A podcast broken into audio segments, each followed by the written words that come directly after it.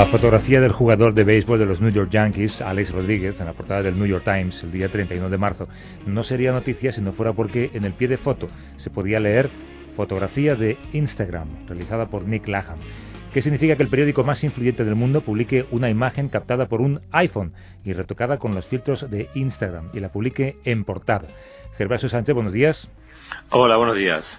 Podríamos calificar esto de pequeña revolución en el fotoperiodismo, ¿no? Hombre, evidentemente, ¿no?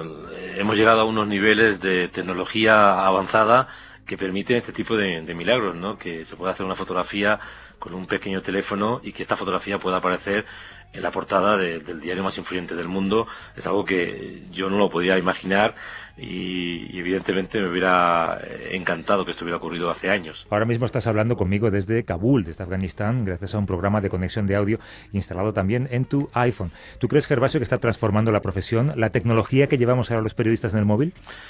Hombre, yo creo que sí. Yo creo que, evidentemente hay que ser honestos y decir que estamos mejor comunicados que nunca y que esta comunicación permite eh, despachar historias eh, más rápidamente a pesar de que eso puede ser peligroso y que a veces la competencia produce situaciones bochornosas, ¿no?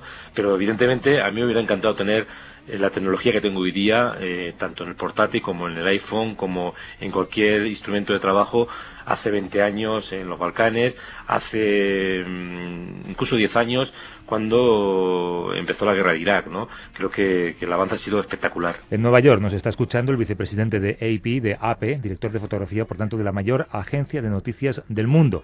Santiago Lyon, buenos días, Santiago. Hola, muy buenos días. Eh, ¿Te ha sorprendido a ti la publicación de esta fotografía en el New York Times? no mucho, o sea que vemos más y más, con más y más frecuencia, el uso de fotografías sacados con eh, teléfonos móviles, eh, tanto en el ámbito de sucesos como en, en el de retratos y el hecho de que el diario decidió publicar esa foto ahí no me llamó mucho la atención. En la agencia habéis decidido que los periodistas trabajen también con un iPhone. ¿Por qué? ¿Qué aporta como herramienta periodística a vuestro trabajo? Eh, lo que aporta el iPhone o cualquier teléfono de ese tipo es la posibilidad de mandar imágenes eh, de forma muy rápido desde el lugar de los hechos y de tener algo para eh, digamos, alimentar el, el bicho noticioso que de, producido por el Internet.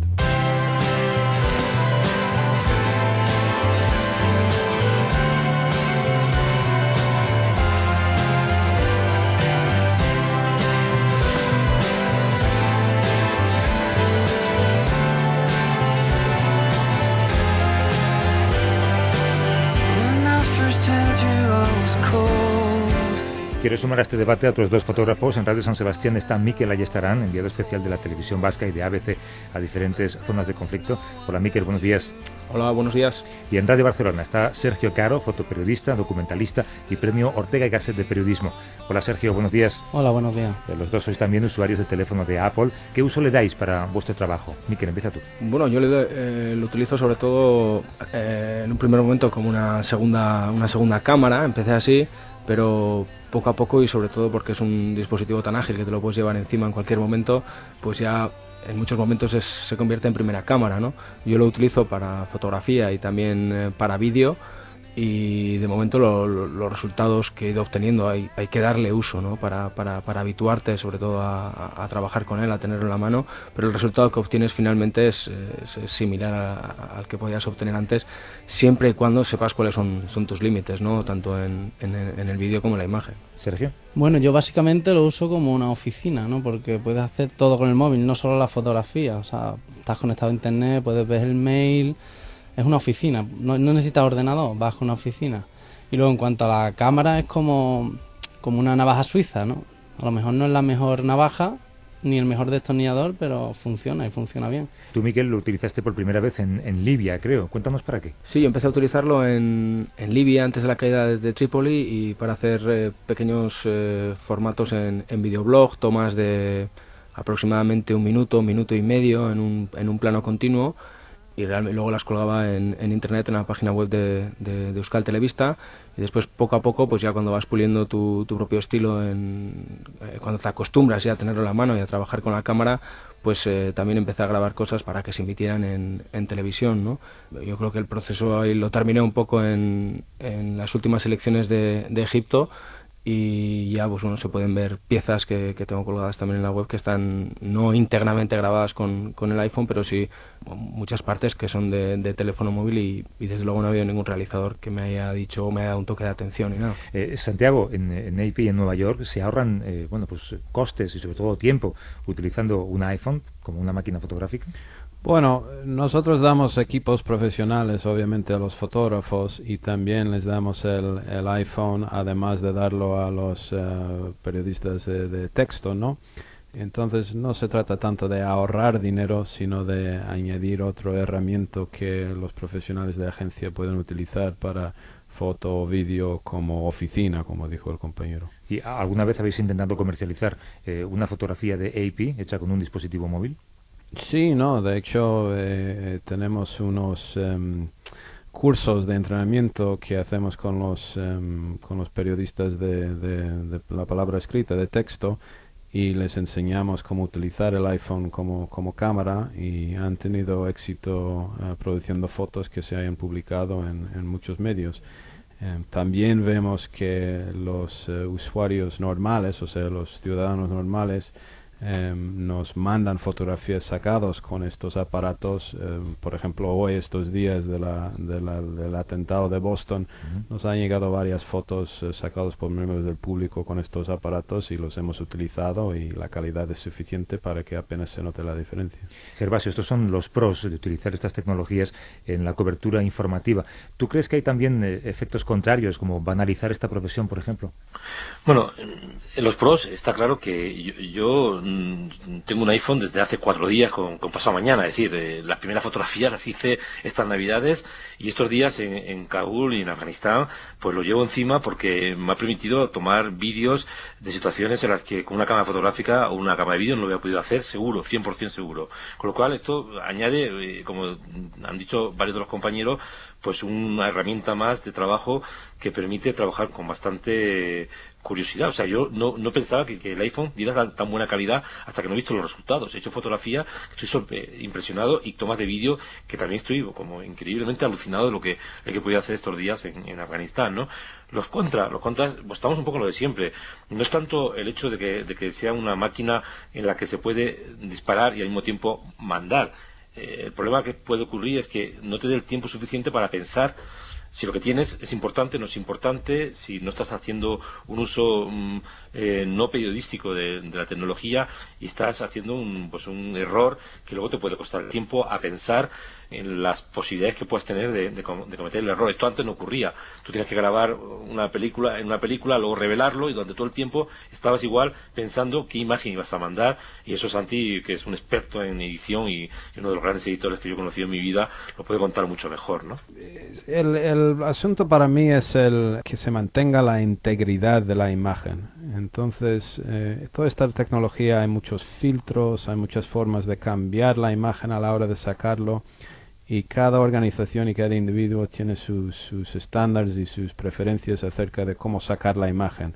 Desde luego aquí en AP las reglas son muy claras, no utilizamos filtros que van a cambiar la escena distinto a la forma que lo vio el fotógrafo y tenemos digamos una forma de utilizar esta tecnología que yo diría que es bastante limpio Ahora la preocupación es para los que no tienen esas reglas o tienen estándares distintos, cómo podemos verificar que las imágenes que nos llegan a través de esta tecnología son verídicas y eso es parte del proceso que aplicamos cuando nos llegan este tipo de imágenes. Eh, Miquel y Sergio, vosotros como fotógrafos creéis que eh, la siguiente generación de lectores de periódicos, por ejemplo, eh, se va a acostumbrar a una calidad inferior de las imágenes que va a leer en las páginas? Bueno, yo es que lo de la calidad, la calidad es como lo de ¿Qué es lo peligroso, el indio o la flecha? Entonces, yo creo que el indio es el, que al final tira la flecha, ¿no? La flecha sola no vale para nada.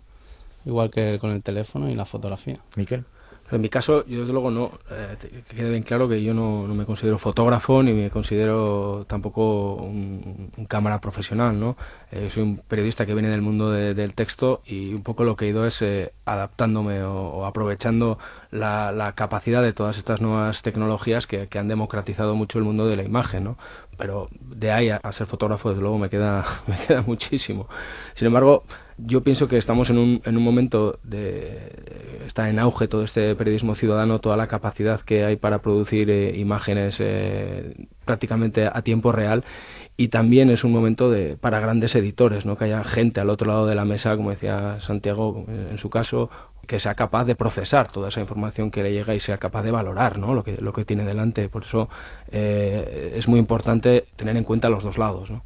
Estoy de acuerdo. O sea, con una cámara de fotos o con teléfonos inteligentes, el futuro del mejor fotoperiodismo está asegurado si echamos un vistazo a las imágenes que este año, por ejemplo, han merecido el galardón más prestigioso de esta profesión, que es el Pulitzer. Santiago, nadie mejor que tú para valorar el momento que vive la profesión, porque han sido cinco fotoreporteros de AP los premiados, ¿no? Eh, así es, efectivamente. Entre esos cinco fotógrafos está el español Manu Bravo. Manu, buenos días. Eh, hola, buenos días.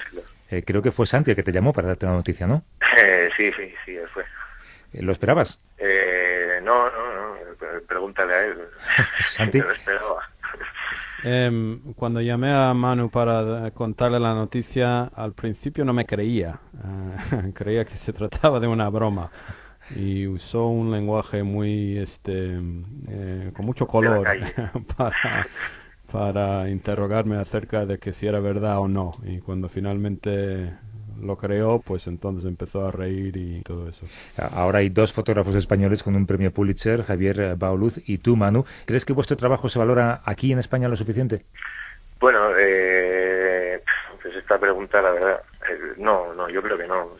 Por desgracia, fotoperiodismo aquí no ha pasado más allá de o el concepto que, tienen a la hora de aplicarlo, ¿eh? que, que, hay unos profesionales aquí como la Copa de un Pino, pero pero me da la sensación de que no se entiende desde, desde las empresas como algo más que vaya más allá de, de, una mancha de colorín para hacer el texto un poco más más ligerito, ¿no? Cuando, cuando me parece que es un, lenguaje casi casi completo en sí mismo y en el que muchas veces pues eh, podemos tocar algunos puntos de la sensibilidad del lector que el texto obviamente no, no puede llegar.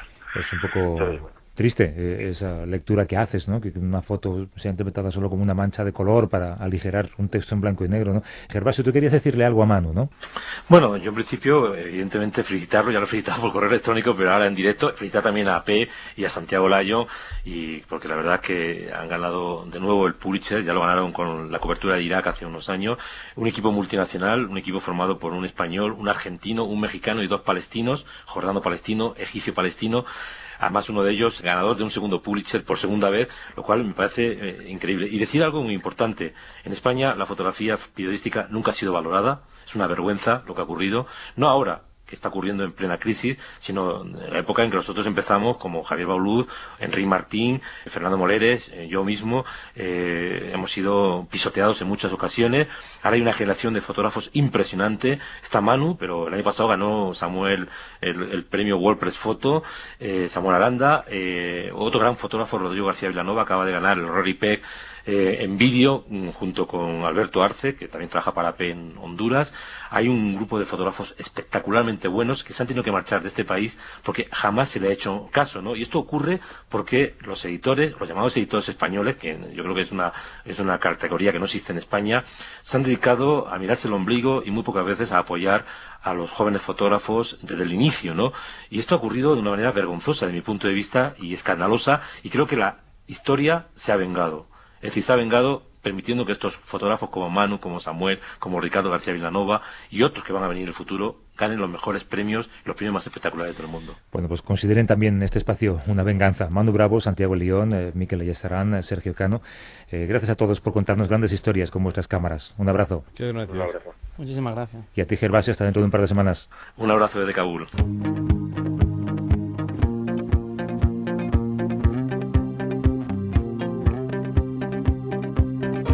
Hemos hablado de buenas fotografías y cerramos este espacio hablando de buenos textos. Miguel Ángel Jimeno firma el blog sonoro La Buena Prensa. ¿Qué razón tiene Juan José Millás cuando afirma que al periodismo solo le salvará la buena escritura? Escribir bien no es sencillo, y menos cuando casi todas las noticias se cuentan igual, por la famosa pirámide invertida, y aún menos si, como sucede, buena parte de esas noticias son de fuente única. En España, la palabra deporte está ligada a la buena escritura. Excelente es la de Ander Izaguirre en su libro Plomo en los bolsillos. Muy buena es también la de muchos textos de tres recientes revistas centradas en el deporte, Libero, Quality Sport y Panenka. Y maravillosa es, por ejemplo, la de Santiago Segurola en Marca, la de David Álvarez y José Carlos Carabias en ABC, la de Emilio Pérez de Rozas en El Periódico, la de Jesús Gómez Peña en El Correo, la de Aleaín Laiseca en Della, o la de Carlos Arribas y Ramón Besa en El País. Eso sí, para escribir como Los Ángeles, como estos ángeles de la pluma, hacen falta maestros en las facultades y en las redacciones que formen cada día a alumnos y a periodistas.